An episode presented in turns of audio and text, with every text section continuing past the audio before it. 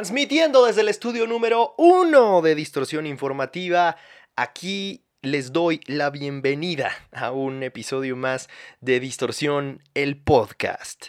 En esta ocasión, la verdad es que no tenía ni siquiera planeado grabar un, episodio del podcast, pero creo que ya tenía muchas cosas acumuladas en el pecho que tenía que expresarles y que sentarme a grabar eh, porque, porque creo que es importante hablar de este tema. Sobre todo ahorita que estamos en, en cuarentena y pues no tenemos mucho más que hacer. Y qué mejor que canalizarlo en la creación de contenido, ¿verdad? Además, muchas gracias a todos los que escucharon y vieron el primer episodio oficial del podcast. Una recepción muy buena, mucho mejor de lo que esperaba, sobre todo porque el podcast en teoría ya había salido, aunque no había sido anunciado oficialmente ni en el canal de YouTube de Distorsión, ni en las redes sociales de, de, tanto del canal como las mías. Más bien ya lo había publicado. Y algunas personas que me seguían en, en Instagram se enteraron porque hice ahí un post medio sorpresa de que estaba escuchando el podcast, pero en realidad los primeros episodios pues no estaban como tan pensados o tan creados en forma para que ya fuera un lanzamiento oficial. El episodio anterior evidentemente sí lo fue y tuvo una aceptación muy buena, los comentarios fueron muy buenos, me pidieron que siguiera con, el, con este concepto que les gustó mucho y algunos lo descubrieron en YouTube y me pidieron de inmediato eh, si ya estaba en Spotify o si ya estaba en Apple Podcast o incluso en Google Podcast, porque no sé por qué la gente escucha podcasts en otro lugar que no sea Spotify o, o Apple Podcast. Hay gente muy rara. Eso, eso es un hecho. Pero bueno, si ustedes son algunos de esos únicos y detergentes, les mando un saludo especialmente afectuoso. A los que me están escuchando en Spotify y Apple Podcast, evidentemente también. Si están escuchando, eso sí, en Apple Podcast y no han dejado una review, no los mando saludar. Porque está muy cabrón.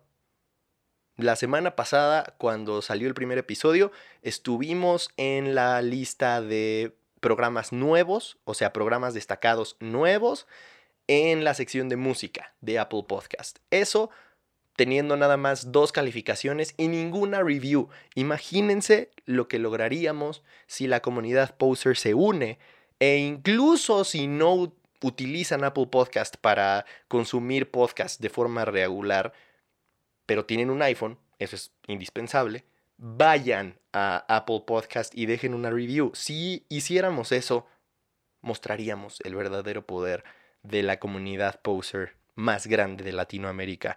Así que si tienen un iPhone, independientemente de si escuchan Apple Podcasts o no, vayan por favor a la aplicación de podcast y dejen una review. Evidentemente si es positiva, si van a mentar madres al respecto del programa, mejor no lo hagan porque nada más nos va a perjudicar. Pero sí les agradecería muchísimo que dejaran una review. Si, si, les late la idea, me gustaría que conforme vayan saliendo las primeras reviews, pues igual y leerlas en los siguientes episodios del podcast para que, pues para que tengan ahí su mención de que forman parte especial de esta comunidad. Pero bueno, habiendo dicho eso, eh, también le mando saludos a la gente que nos ve en YouTube, que por alguna extraña razón le gusta consumir los podcasts en video. Ese no es el formato pero está bien, está bien. Yo amo YouTube y los amo a todos ustedes, los casi 44 mil, si no me equivoco, que ya somos. El chiste es que este episodio está motivado básicamente por algo que tengo en el pecho atorado, que eh, se empezó a acumular por alguna extraña razón. Eh, en los días pasados, Depeche Mode estuvo muy cerca de, de mi vida no quiero decir que nunca lo esté, porque de hecho es una de las bandas que más me gusta de, de lo, digamos, del rock clásico, por así decirlo, aunque muchos no lo consideren como rock clásico, pero yo sí lo considero como parte de las bandas que, digamos, inculcaron mis ancestros en mí. Entonces, habiendo dicho eso, eh, terminó motivando este episodio en el que quiero hablar un poco sobre los cambios de estilo en las bandas y por qué es que dejamos de considerar una banda de rock a ciertas agrupaciones cuando llegan a un cambio muy drástico en su sonido. Habiendo dicho eso, la verdad es que ya varios de ustedes se empezarán a, a decantar por ciertos ejemplos que vengan a su mente. Uno de los que más recurrentes serán seguramente es el de Bring Me the Horizon, una banda de la que me gusta hablar mucho en, en distorsión, una banda que me gusta mucho, de la que disfruto mucho eh, saber cualquier cosa, porque creo que lo que hacen es muy bueno, creo que están haciendo cosas súper chidas, sobre todo últimamente, y que levanta mucha arena. La arena se debe principalmente, para los que no tengan idea, a que los inicios de la carrera de esta banda fueron en el metalcore o algunos dirían que hasta en el deathcore. Esto está medio complicado, porque si decimos que deathcore, seguramente que muchos se sentirían ofendidos y si decimos que metalcore, pues igual y no tantos, pero la verdad es que sí tenían tintes deathcore por momentos en sus inicios. Después se posicionaron como una banda sensación o revelación en el metalcore gracias a, lo que estaban haciendo, sobre todo porque vino una camada completa en ese género o en ese estilo musical que hizo relevante de nuevo el género, no porque haya dejado de serlo, sino porque, digamos, se había dejado de reinventar durante un buen tiempo y vinieron varias bandas como Chelsea Green, como Bring Me the Horizon, etcétera, etcétera, etcétera, que posicionaron de nuevo en el gusto de gente más joven ese género. Y que por supuesto atrajeron a bandas más clásicas o, ya consagradas a nuevos oídos. Esto sucede a lo largo de la historia cientos de veces en todos los géneros y estilos musicales habidos y por haber. Siempre. De acuerdo a ciertas tendencias se van dando algunas camadas o generaciones de bandas que hacen que eh, ciertos estilos o géneros se renueven, tomen vida nueva y entonces se posicionen como una nueva tendencia, por así decirlo. Eso sucedió en su momento por ahí del 2006 con el metalcore que estaba haciendo Bring Me the Horizon. Sin embargo, después de un tiempo, la banda comenzó a sentir la necesidad de hacer otra cosa que no fueran unos y ceros. Para los guitarristas, sabrán a qué me refiero. Los que no, básicamente es una forma de decir que ese tipo de géneros son sumamente sencillos, al menos en cuanto a la partitura se refiere, en cuanto a que prácticamente podrías tocarlo con dos cuerdas en la guitarra o con una, si me apuran.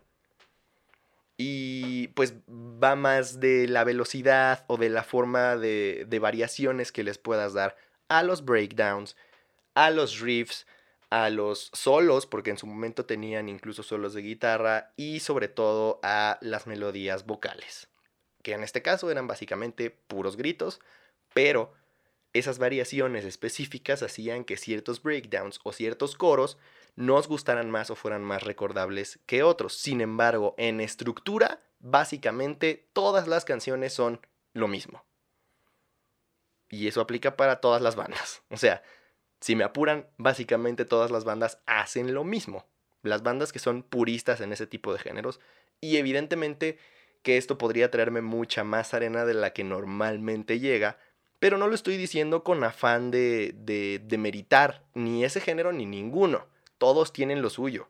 Por supuesto que a mí me encantaría gritar como en su momento gritaban eh, bueno, no solamente Oliver Sykes, que ahora ya no tiene ni garganta, sino muchas bandas que salieron de, ese origen, ¿no? Y algunos siguen ahí, otros ya no tanto, pero me encantaría poder hacerlo y la verdad es que no lo puedo hacer. Evidentemente tiene su complejidad, evidentemente tampoco podría tocar mucho sweet picking como algunos guitarristas del género lo hacen, así que no estoy yéndome porque sea algo que cualquiera puede hacer, sino que en estructura es un género muy repetitivo, tanto entre canciones como entre bandas. Entonces, uno entiende después de asumir ese contexto que es fácil aburrirse después de un rato de estar haciendo géneros como el metalcore o el deathcore.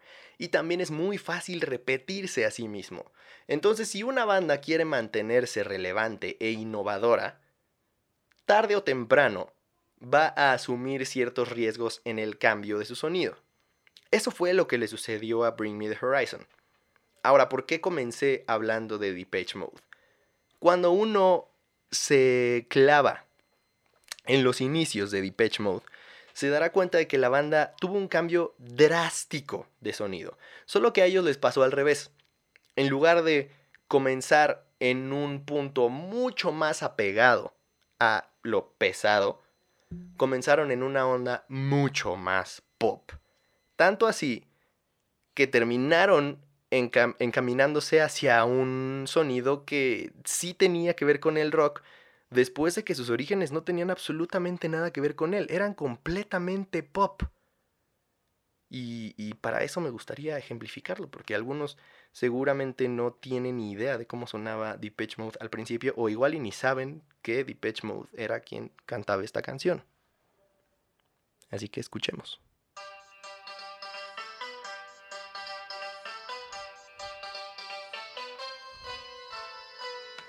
Eso era Depeche Mode. Eso. ¿Qué tiene eso de rock? Seguramente dirían que nada. Comenzó en, un, en una onda completamente pop ochentero y terminaron haciendo cosas súper densas que tenían ya... Eh, bueno, no estoy hablando de música pesada, por supuesto, pero estoy hablando de composiciones densas en el sentido de las progresiones melódicas, los elementos que incorporaban a su música, tenían una profundidad de, emociones y, de, del alcance que te transmitía en cuanto a sensaciones, cada uno de los elementos que sumaban a su música. Y por ejemplo, de lo último que sacaron, me parece pues un, un cambio completamente drástico que a muchas personas les podría resultar difícil de comprender. Y sin embargo, es una banda que conforme avanzó su carrera se fueron volviendo mucho más rock. Y, al parecer esto les ganó toda la credibilidad del mundo. Ahora, ¿por qué si es al revés, resta credibilidad automáticamente? Pues básicamente porque el pop está relacionado, o, la música más comercial está relacionada con venderse, con hacerlo única y exclusivamente por dinero. En este caso ellos se podría decir que comenzaron haciendo algo que pegara o que, que fuera una fórmula para posicionarse ahí como un éxito comercial y después darse el lujo de cambiar su estilo. Sin embargo, eso pudo haber arruinado su carrera.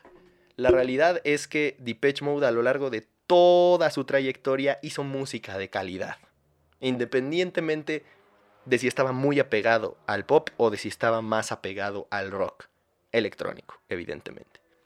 Ahora, la razón por la que Depeche Mode específicamente se vuelve muy relevante para, para lo que quiero ejemplificar aquí, no es el hecho de que esté bien ir del punto A al punto B, pero no del punto B al punto A.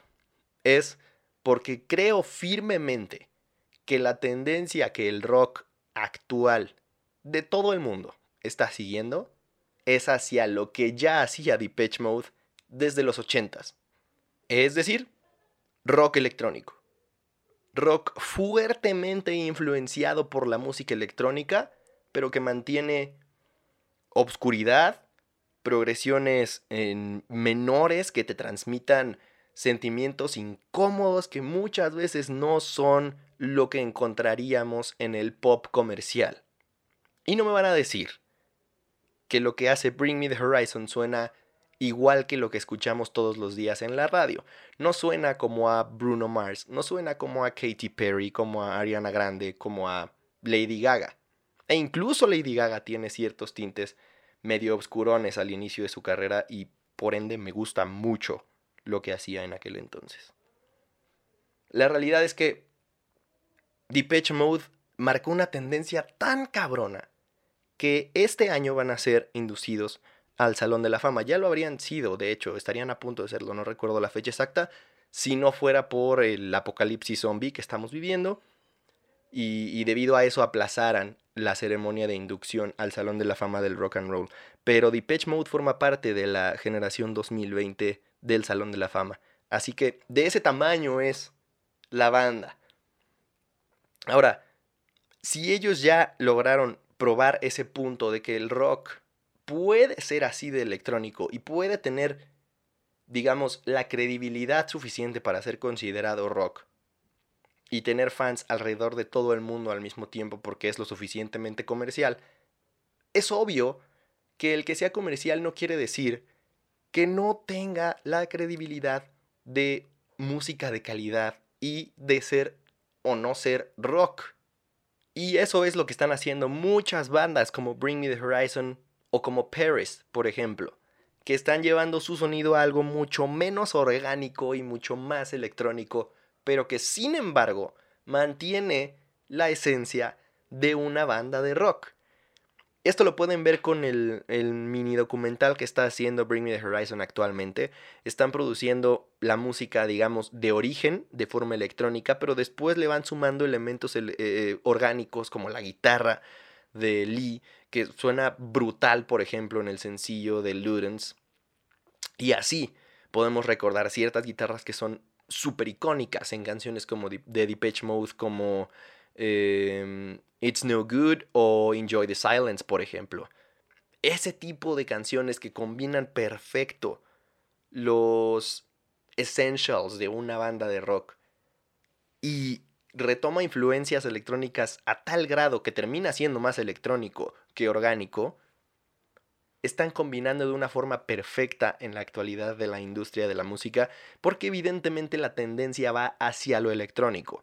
Hoy vemos a productores como Tiny o como Sky o como todos ellos que vienen haciendo reggaetón desde hace más de 20 años y que producen en su computadora en 15 minutos una canción nueva. Ojo, el que sea fácil de producir en estricto sentido no quiere decir que cualquiera lo podría hacer. De lo contrario, reto a cualquiera de esos chairoks que andan por ahí afuera diciendo que el reggaetón lo puede hacer cualquiera a que hagan una canción de reggaetón. Nada más para cerrarnos el hocico a los que creemos que no. Nada más con eso.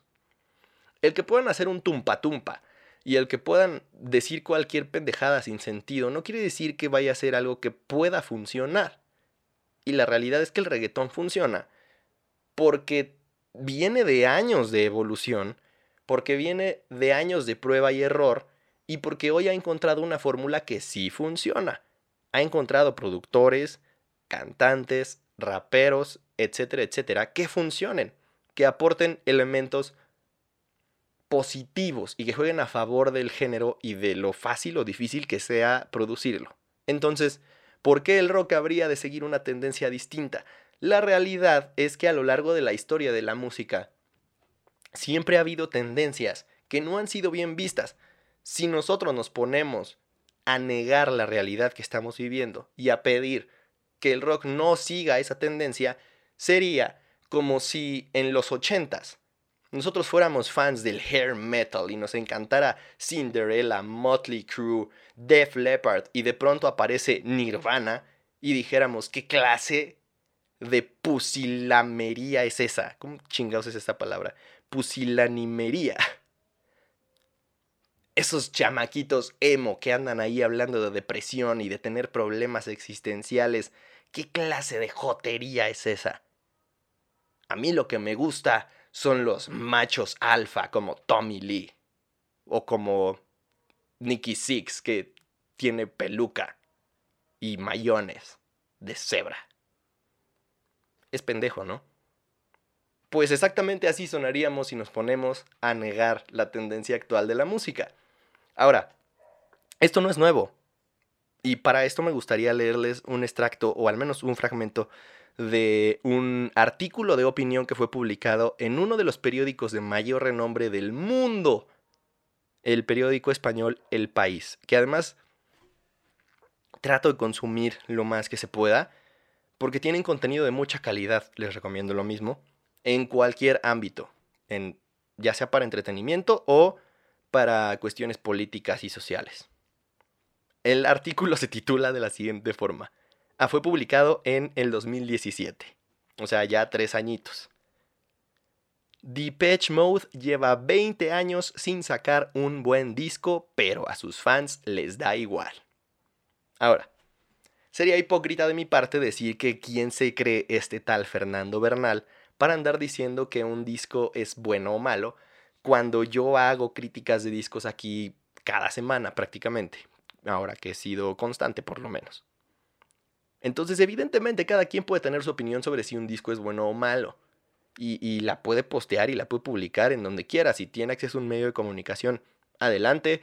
Si no, puede crearse un canal de YouTube y ahí subir su opinión. Y de ahí a que lo siga alguien y a que alguien se sienta identificado con sus opiniones. O, o busque en él a un líder de opinión, es algo completamente distinto. Porque hay de opiniones a opiniones no es lo mismo decir este disco es una porquería a este disco me parece malo porque A, B, C, D, E, etcétera, etcétera, etcétera. Y la arena nunca la vas a evitar.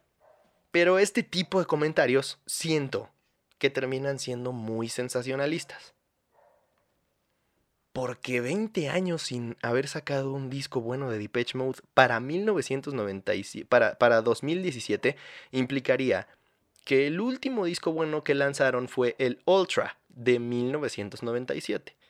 Precisamente en ese disco, y lo detalla al principio del artículo, fue que la banda comenzó su cambio más drástico hacia una tendencia más rock. De hecho, en ese entonces la banda empezó a presentarse en vivo con un baterista, cosa que no habían hecho hasta ese entonces, siempre era como solo samplers y cajas de ritmo. Y en ese entonces se eh, sumó un baterista a la alineación, digamos, en vivo de la banda. Aunque en estricto sentido seguían siendo tres los miembros en aquel entonces, ¿no?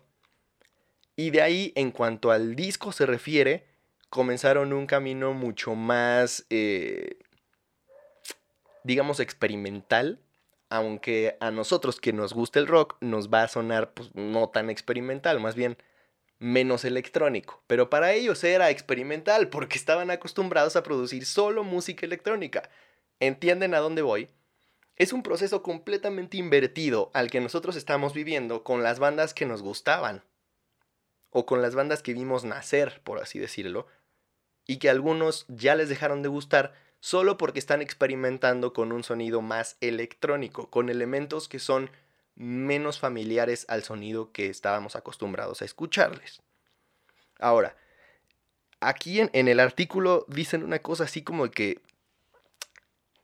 en contra de la banda jugaron elementos como que al intentar posicionarse como una banda de rock y ganar esa credibilidad, empezaron a hacer cosas como ponerse chalecos y sacos de lentejuela.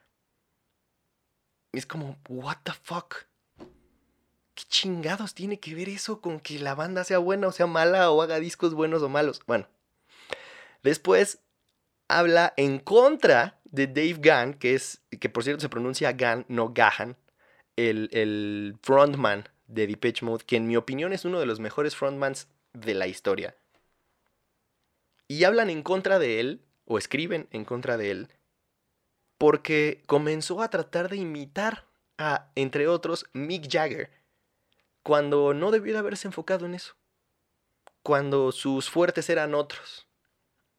Y aquí es donde viene mi desesperación de decir, güey, ¿cómo puedes hablar en contra de alguien que está diversificando su arsenal, por así decirlo, para conquistar a las masas, para conquistar audiencias que tiene a sus pies cada noche en arenas alrededor de todo el mundo? Evidentemente tienes que ser un entretenedor para conseguirlo, para no repetirte a ti mismo, para no volverte aburrido después de una hora de concierto. Y la banda tiene que hacer exactamente lo mismo para no repetirse y para no aburrirse de su propio sonido. Algunas renuncian a hacerlo y se sienten súper cómodas repitiéndose a sí mismos eternamente. Entre otros, un ejemplo que siempre menciono es ACDC, por ejemplo. Y un chiste recurrente que tengo es que ACDC básicamente ha publicado un solo disco a lo largo de toda su carrera, porque todo suena igual. Y no me dejarán mentir. Así es, suena igual. No estoy diciendo, por supuesto, que suene mal. O que sea algo que no me guste. O que sea algo malo. o que sea un disco que no sirva para nada. Por supuesto que es un disco increíble. Por algo son una de las bandas más grandes de la historia. Y evidentemente me maman muchas canciones. Pero de ahí a que ellos hayan experimentado y que hayan cambiado su sonido, hay un mundo de diferencia, porque se han repetido a sí mismos durante más de 40 años. Eso es lo que han hecho. Es por eso que a mí, que me gusta de todo tipo de música, o al menos la mayoría de, de la música que hay en el mundo, eh, pues valoro mucho más que una banda se atreva a hacer las cosas distinto. Y Depeche Mode me parece una banda increíble porque siempre he tenido cierta afinidad con los elementos electrónicos en el rock. Me gustan mucho bandas como Icy Stars, como lo que hacía al principio Asking Alexandria, hablando de una escena pues ya mucho más apegada a los ejemplos que daba como Bring Me the Horizon. Me gusta muchísimo lo que hacía Linkin Park. Y así podría darles otros ejemplos. Por ejemplo, Nine Inch Nails, que también forma parte de, de la, digamos, generación 2020 que será inducida al Salón de la Fama del Rock and Roll. Entonces, cierto, siento cierta afinidad por estos elementos electrónicos en el rock, pero eso no quiere decir que porque escuche elementos electrónicos en el rock voy a decir que es la octava maravilla. Hay discos de Linkin Park que no me gustan. Hay canciones y discos de Depeche Mode que no me gustan. Evidentemente cada quien puede tener su opinión, pero lo que trato de desbaratar aquí, o, de por lo menos poner sobre la mesa para que discutamos posteriormente en los comentarios de YouTube y en mis redes sociales, arroba soy Alexis Castro, es este argumento de que cuando una banda cambia su sonido, se traiciona a sí misma o se vende. Me parece una de las pendejadas más grandes que alguien pueda decir en términos musicales. Me parece mucho más traición el repetir tu música como una fórmula y reciclarla y reciclarla y reciclarla y reciclarla solo porque ya te funcionó. Eso me parece mucho más traición a, a, la esencia, sobre todo del rock, que pues busca ser contestataria y pues un poco revolucionaria en contra de lo establecido, ¿no? Y si lo establecido es eh, la música comercial, entonces, según ese argumento, tendrían que tratar de ser lo menos comerciales posibles.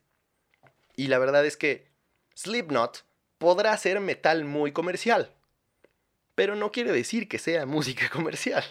No lo escuchas en Radio Disney un domingo a las 12 del día. Eso sí es verdaderamente música comercial. Y aún así hay gente que dentro del metal ataca con todo a Slipknot porque son comerciales y porque son unos vendidos y porque faggots y ya saben.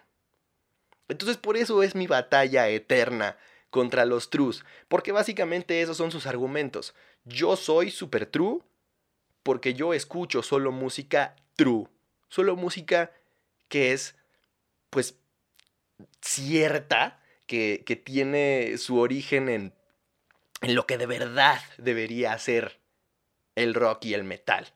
No música que nada más es de pose y que busca vender.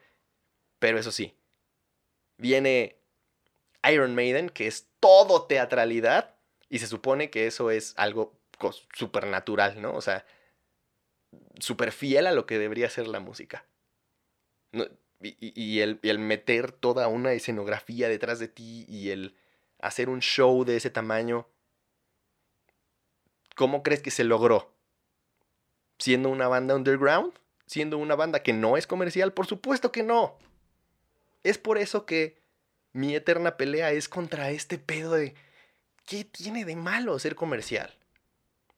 Si no fueras comercial, no podrías llegar a tanta gente como muchas bandas lo han logrado a lo largo de la historia.